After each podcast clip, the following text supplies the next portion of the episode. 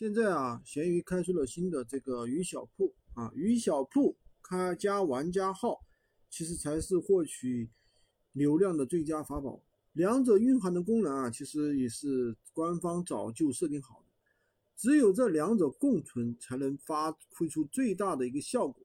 这也是闲鱼筛选优质卖家设定的门槛。在这个大环境下嘛，新的玩法已经产生，这就是闲鱼的高明之处，总能在双方利好的情况下，将买家引导进设定好的流量渠道。如果你现在还不了解鱼小铺和玩家号的重要性，那你就马上就要被淘汰出局。今天我们来聊一聊鱼小铺、玩家号之间的关联，以及这两者推出之后的一个新玩法，对你有用，别忘了。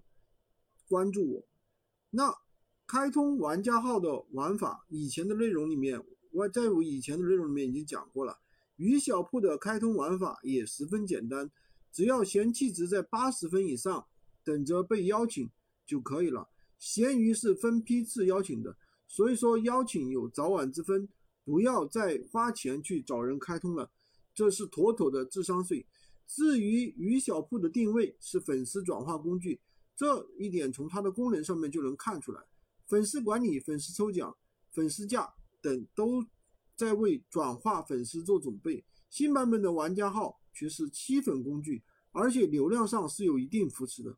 玩家号开通条件中，优质帖和粉丝数量是考核的一个因素。开通之后，除了帖子可以挂自己的宝贝之外，并没有其他的功能，因此。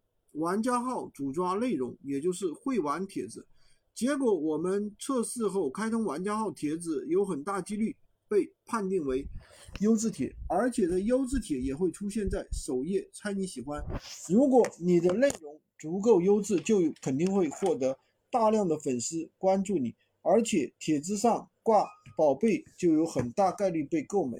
被购买，这些新来的粉丝利用鱼小铺的功能，可以促进成交。小铺成交功能是可以带来大量的权重，宝贝权重提升，商品获取曝光的能力就会提升，由此形成良性循环，新玩法也就形成了。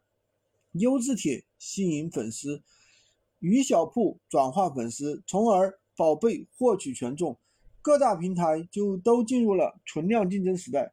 闲鱼这是逐步加大用户之间的社交性，大环境一旦形成，配合以上两种工具，鱼店卖家就相当于微商卖家，闲鱼粉丝就相当于微信好友一样，定期发布宝贝就像微商定时发布朋友圈，粉丝越是活跃，忠诚度越高，复购的概率也就越大。如果运营得当，粉丝账号的粉丝越多，后期对我们的收益也就越大。听懂了？记得赶快去行动，关注我，也可以加我的微，在我头像旁边获取闲鱼快速上手。